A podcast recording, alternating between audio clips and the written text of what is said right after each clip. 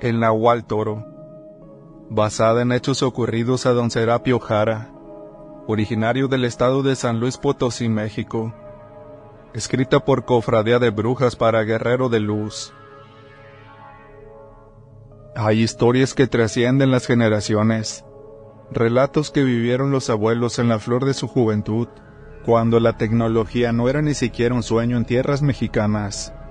Para mí como chamaco incrédulo, hubo una ocasión en la que me tocó ver con mis propios ojos que los espantos y las cosas sobrenaturales y aterradoras existen. A principios del siglo XX, cuando la Revolución Mexicana había terminado ya, dejando secuelas irreparables en los corazones y las almas de las buenas personas, algunos revolucionarios incursionaron en una precaria y naciente política rural buscando mejorar en alguna manera sus comunidades, fundando así varias poblaciones para las que procuraban a toda costa llevar los servicios básicos por acuerdo del auge de los sindicatos electricistas y petroleros, por lo que algunas de las poblaciones tuvieron la buena fortuna de conocer por primera vez la luz artificial de los focos, así como la maravilla del radio. Allá por 1963, en las cercanías de la Huasteca Potosina, había un pequeño prado donde los pastores llevábamos a comer nuestros borregos y algunos incluso sus vacas. La idea era llevarlos al atardecer para que la hierba no estuviera soleada ni caliente, para que no le hiciera daño a los animalitos. Casi siempre íbamos el mismo grupito de squinkles atrabancados, que a esa edad de 14 a 17 años, y sin nada mejor que hacer, nos la pasábamos haciendo diabluras, aprovechando el pretexto de llevar a pastar al ganado, lo más moderno que teníamos en ese tiempo era un radio que conectábamos en un tepanco que nos pusieron los comuneros en caso de que la noche o la lluvia nos agarrara en el monte. No tenía nada sino un montón de paja, un viejo fogón de leña y nada más. Eso sí, tenía electricidad que era una gran ventaja. Pocas comunidades la tenían. Afortunadamente la nuestra le tocó la ventaja, debido a que el alcalde había sido un dorado de villa y trajo muchos beneficios al pueblo. Cabe mencionar que a pesar de tener ciertos privilegios, muchas de las comunidades eran indígenas Tenec, por lo que aún acostumbrábamos a hacer trueques con esas personas en las plazas comunitarias, y ellos también llevaban a sus ganados ya fuera al río a beber agua o a pastar en ese mismo prado. Ahí fue donde Cosme, uno de los niños Tenec, nos contó una historia del por qué no deberíamos permanecer muy noche en el campo, especialmente en época de lluvia o cuando no había luna. Decía su abuelo que en algunas partes de la Sierra de Labra se escondían unos brujos muy peligrosos, que les gustaba llevarse a las muchachas y saquear las aldeas, que aprovechaban sus conocimientos oscuros y sus pactos con las fuerzas del mal para robar, asustar y devorar a las criaturas.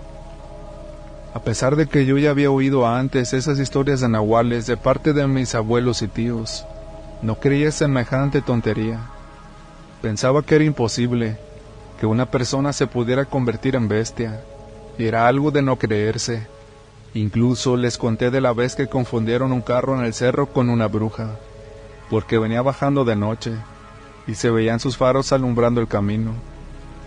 Ahí están sus brujas, les dijimos riendo a mis primos y yo en esa ocasión. Desde entonces pensaba que esos solamente eran cuentos de viejos para asustar a los niños y que no se portaran mal. Cosme se sintió mal, pero a final de cuentas me dijo que él sí creía en esos espantos, debido a que su tata se lo había contado, y él nunca mentía, y en eso tenía muchísima razón. Don Clemente, el abuelo de Cosme, era indígena Tenec puro él sabía los secretos de cuándo y cómo sembrar, cuándo parirían las borregas. Sabía mucho de medicina con plantas. Y sobre todo, siempre que él presagiaba algo, esto sucedía. Por ello, de alguna manera, le di la razón a mi amigo Cosme, pues reconocía que su abuelo era una persona de mucho respeto y confiable. El caso era que entre mientras era así o era no, nos llegó la temporada de lluvias cosa que nos dificultaba un poco el arriar a los borregos, porque a veces al estar en un cerro caían muchos rayos, y ya nos había pasado que alguna vez uno alcanzó un pobre borrego, dejándolo todo tieso y chamuscado. Por eso la mayor parte del tiempo nos la pasábamos adentro del tepanco, oyendo nuestras radionovelas favoritas, como Calimán y las aventuras del ojo de vidrio. Estábamos oyendo la radio cuando llegó un pastorcito del pueblo vecino, todo revolcado, lleno de lodo y con las rodillas, los antebrazos y parte de la cabeza sangrando. Lo ayudamos a entrar y sentarse para que se repusiera. Era un niño como de 12 años llamado Carmelo. Venía llorando y muy espantado, al grado que no podía ni hablar. Cosme nos dijo de inmediato que había visto un espanto, pues estaba trabado el chiquillo como si hubiera visto al mismísimo chamaco en persona. Cosme preparó unas hierbas, las machacó y se las dio leer al chamaco, quien de inmediato pegó un grito y decía cosas sin sentido, como que un gigantesco toro le había robado dos borregos y se los había comido. Al principio pensábamos que serían alucinaciones del muchacho, pero al ver las heridas del plebe, pareciera como que lo hubieran arrastrado por un largo tramo. No tuvimos opción más que de la de mandar a un grupito de los más usados para que bajaran el cerro por la parte más escarpada, por si en caso de que alguien los persiguiera no les pudiera alcanzar. A las horas llegaron varios adultos con sus antorchas y entre ellos el médico y la curandera, que al ver al muchachito, de volada notaron que efectivamente las heridas eran de arrastre y que tenía el mal de espanto. Le conté a mi padre acerca de lo que decía el chaval, pero al parecer mi papá tampoco entendía eso. ¿Cómo era posible que un toro se comiera dos borregos así como así? Los toros comen hierba, mijo. Lo que este pobre chamaco vio fue otra cosa seguramente. Por si acaso los adultos se quedaron a pernoctar con nosotros esa noche.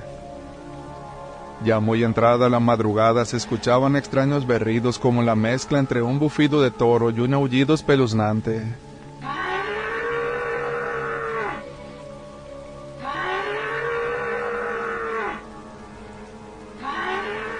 Las señoras que habían ido se santiguaron al momento, mientras los más viejos decían que el diablo andaba suelto en el monte esa noche. Como era de esperarse, al momento nadie creyó la historia de Carmelo, pues se sabía que era un niño que se asustaba muy fácilmente. Por eso sus padres habían decidido darle el rebaño para que aprendiera a valerse por sí mismo y solo. Desgraciadamente para él, incluso para todos nosotros, de haberle hecho caso, él seguiría con vida, así como varios amiguitos que ya no volvieron de la serranía esa semana. Recuerdo que antes de la temporada de lluvia de ese entonces, nos tocaba ir a otro pueblo de excursión, además de participar en juegos deportivos, por lo que esa vez Carmelo fue enviado solo a pastorear, al no ir en nuestra misma escuela. Él no asistiría a la excursión, sin saber que esa sería la última vez que lo veríamos con vida. Una tormenta típica se soltó ese día, lo que dificultó mucho al inexperto chiquillo el mantener a raya sus animales. Posiblemente hubiera sido que uno de los borregos más pequeños se hubiera retrasado.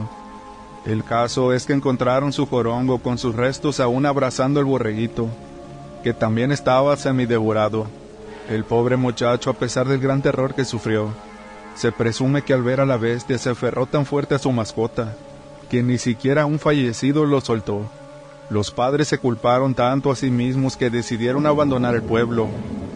La noticia nos conmocionó a todos, Ahora se decía que había una bestia parecida a un gran toro suelta en el monte, que nadie debía aventurarse solo por esas regiones. Todos los padres estaban consternados, pero había que alimentar a los animales, y nadie tenía los recursos para prescindir de los pastos silvestres en ese tiempo. Por lo que los adultos decidieron que si iban a ir a pastar irían todos o nadie. Por si esto fuera poco, se decía que la bestia había agredido las chozas más alejadas del pueblo llevándose consigo a las criaturas que pudo encontrar, además de sus mascotas. Nunca nadie los volvió a ver, a dichas de los adultos. Era muy peligroso el andar por los montes, por lo que a pesar de sus protestas les dijimos que nosotros nos podíamos cuidar entre todos, y no les quedó más remedio que dejarnos ir. Nosotros éramos muy necios. Pensábamos que por ser más grandes, a nosotros no nos podía pasar lo mismo además de que íbamos bien armados con los machetes. Cosme y yo llevábamos una 22 y varios tiros. Nos sentíamos protegidos y nos daban valor, además de nuestros bravos perros que siempre nos protegían de los coyotes. No era de ahora. Por muchos años, desde muy pequeños, habíamos hecho el mismo viaje, de la comunidad al monte, para pastar a nuestros animales ahí. Nunca nos había pasado nada extraño, especialmente porque todos los chiquillos nos juntábamos para que nadie quisiera propasarse o robarnos los animales. Pero algo muy malo había esa temporada, algo que nos iba a cambiar la forma de ver las cosas y tomarnos en serio las leyendas que los mayores contaban y que ellos ya habían visto o vivido. Y lo más importante, que nos lo advertían porque ellos mismos sabían el enorme riesgo de toparse con algo de ese tipo. Esa tarde antes de partir llovía exageradamente fuerte, al grado de que pensábamos en suspender la salida al monte, no fuera a ser que algo nos pasara por la necedad de nosotros. Pero una hora después la lluvia se dio completamente, y la hora era la ideal para subir al monte, además de que los pastos del prado estarían tupidos de hierba fresca, para saciar el hambre de nuestros animales. A nosotros se nos unió Justino. Era mayor que nosotros, y él llevaría sus vacas y dos toros jóvenes, que aún no podían ser considerados como garañones, pero que ya mostraban una fuerte musculatura y una imponente cornamenta. Pero a la mano de su amo, eran dóciles incluso con nosotros. Así que agrupamos los animales y nos dirigimos al monte. La neblina se puso bastante espesa, pero la tarde-noche se sentía en calma y en paz, por lo que nos quitamos la preocupación y nos dispusimos a dejar que nuestros animalitos disfrutaran del verde y tierno pasto que las lluvias se habían hecho crecer, mientras nosotros vivíamos nuestro café disfrutando de las aventuras de Calimán, emocionándonos con una más de sus increíbles hazañas. Fue cuando un repentino rugido en las cercanías nos puso en alerta tanto a los animales como a nosotros.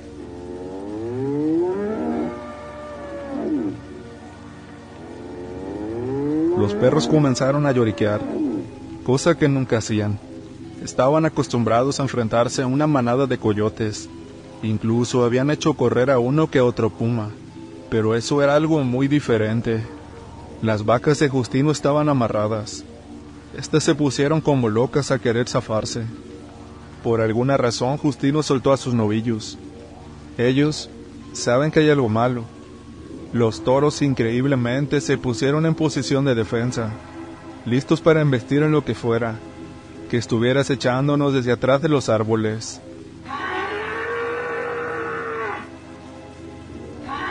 Repentinamente el rugido se escuchó nuevamente, más fuerte y amenazador ahora. Lo que fuera que estuviera cazándonos estaba ahí con nosotros. Para colmo, aunado a la neblina que no nos dejaba ver nada. La lluvia se soltó nuevamente. Todos estábamos en posición listos para el ataque. Repartimos los machetes y cuchillos, entre los que no traía nada. Cosme y yo sacamos las 22, temblando de temor ante lo desconocido. Los perros se miraban muy espantados pero agarraron valor y se lanzaron a la agresión. Desgraciadamente la cosa que merodeaba tras los árboles era demasiado para ellos. Rápidamente acabó con dos y el resto huyeron despavoridos monte abajo. Los toros por su parte se lanzaron a embestir a esa cosa. No podíamos ver claramente, pero entre los dos tumbaron varias veces a nuestro misterioso atacante. De repente esa cosa se paró en sus dos patas traseras, tomando a uno de los novillos por los cuernos y haciéndolo caer para tronarle el cuello, con una bestialidad nunca antes vista, mientras el otro seguía embistiendo, vengando a su hermano caído, asestando varias jornadas al monstruo, pero desgraciadamente sufriendo un destino aún peor, pues esa criatura le separó su extremidad superior, lanzándola hacia nosotros, en esos momentos todos los animales huyeron en desbandada, y para nuestra desgracia, todos los mendigos chamacos hicieron lo mismo, dejándonos solos a Cosme, a Justino que lloraba desconsolado por sus toros, y a mí que estaba casi orinado del susto. La bestia vio la estampida de niños y animales e inmediatamente clavó su mirada en nosotros tres, y fue entonces que pudimos mirar a la bestia tal cual era una cosa mitad toro, mitad hombre, como el famoso minotauro con el que Calimán se había enfrentado en ese laberinto. Fue lo único que se nos vino a la cabeza al momento de ver a esa cosa. No se parecía mucho a los toros de verdad, debido a que éste tenía los dientes afilados y muy grandes, tal cual era un nahual como dijo Cosme desde un principio. Él era el que se había comido a los borregos del vecino. A pesar de lo tontos e imprudentes que fuéramos en esos tiempos, no éramos tan ingenuos como para enfrentar algo así, y menos en la clara desventaja numérica. Por si fuera poco, ninguno de los tiros le había hecho ni rasguños. Había acabado dos perros y dos toros. No éramos rival para esa cosa, por lo que optamos por lo más sensato. También huimos de él, por el risco escarpado. Esa cosa no podía descender por las rocas, y nosotros conocíamos perfectamente la ruta difícil. Al llegar al pueblo nos vieron llorando y espantados al grado que no queríamos comer, ni salíamos para nada, hasta que llegó a tocar la puerta el papá de Jaimito, uno de los pastores que recién se había unido al grupo. El muchacho no había vuelto de esa noche de terror. Nos pusimos a contarles lo que habíamos visto con todo el terror de recordarlo nuevamente, por lo que mi padre y mi abuelo fueron con otros hombres al monte, con la esperanza de encontrar al muchacho oculto en alguno de los escondites que solíamos utilizar cuando los pumas o coyotes nos perseguían. La partida de búsqueda tardó desde la mañana, hasta ya entrada la noche. Encontraron los cuerpos de los canes, los toros y un par de borregos también que habían caído. Recuperaron los rebaños, pero lamentablemente, de Jaimito solo pudieron recuperar su morral lleno de líquido rojo, su machete partido por la mitad y uno de sus zapatos, lamentablemente aún con su pie adentro. Fue lo único que dejó ese maldito monstruo, dijo mi abuelo, dando las condolencias a los destrozados padres que cayeron al piso, ahogados en llanto de desesperación y dolor, pues una bestia infernal les había arrebatado el bien más preciado. Los adultos nos llevaron a los tres con la curandera después de debatir por largo rato. La bruja tardó bastante tiempo en retirar el espanto, debido a que aquel nahual hacía mucho que había dejado de ser un ser humano, ya solamente era una bestia sedienta de sangre. Este ya se había alimentado de otras personas antes. Ya no era un hombre, solamente quedaba la bestia, decía la bruja, por lo que costaría mucho acabar con él. La única manera de hacerlo es seccionarle su cabeza. Solo eso garantizará que acaben con él. Para desgracia de muchos, Jaimito no fue la única víctima de las actividades carnívoras de ese monstruo. Cazadores descubrieron restos de varios animales y personas en las cercanías de una cueva que estaba cerca del parado de pastoreo. Uno de los que sobrevivió decía que la bestia estaba herida, pues algo tenía enterrado en la panza. Y resultó cierto. El segundo toro de Jacinto tenía un cuerno roto a la mitad. Eso era lo que el nahual tenía clavado en las entrañas. Al estar herido, sería más probable poder acabar con él, por lo que se formó una gran partida de cazadores, donde nos permitieron ir, pues podíamos fácilmente atraerlo hasta un lugar escarpado donde no pudiera escapar, además de que conocíamos perfectamente el territorio, mejor que ningún adulto, con miedo aún pero con la confianza de que nuestros padres y todos los adultos nos estaban cubriendo las espaldas. Decidimos adentrarnos los tres solos en el prado nuevamente. La neblina es algo que la bestia había usado antes a su favor para acecharnos, pero ahora era nuestra ventaja. Encontramos el rastro de sangre ennegrecida, debido a la infección del cuerno roto en los intestinos del monstruo. A unos cuantos metros lo vimos, doliéndose de la lesión y bramando en voz baja. El dolor era brutal. Era nuestro momento de actuar. Un rayo anunció la inminente lluvia. Nosotros íbamos lo más ligeros posible, preparados no para cazar, sino para correr. Todos teníamos solo una idea en mente, no la venganza, sino justicia para el pobre Jaimito y todos los animales que este desgraciado monstruo había devorado, además de que Jacinto quería mucho a sus toros. Él mismo ayudó a las vacas a parir, Los había visto nacer. Para él eran muy especiales. Y estaba visiblemente furioso el muchacho, por lo que tomó una roca de buen tamaño y se la lanzó al demonio con tan buen tino, que le pegó justamente en la zona lesionada, provocando que éste diera un rugido y un bramido de dolor.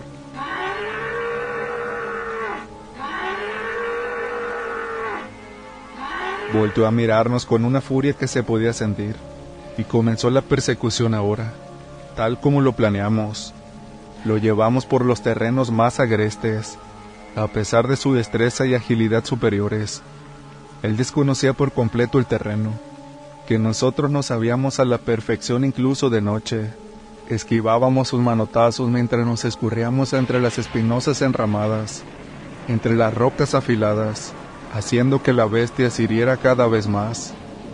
A pesar del riesgo y del miedo propios de la locura que estábamos haciendo, nuestros padres nos veían admirados de cómo estábamos dejando en ridículo al peligroso devorador de infantes. Quedamos lejos del alcance del monstruo Jacinto y yo, mientras Cosme, que era más precavido, lo atraía hacia los riscos, cosa que aprovechábamos para apedrear a la bestia con las resorteras asestándole varias pedradas en la cabeza, mientras Cosme comenzaba a descender el cerro por el riesgoso camino de las piedras filosas.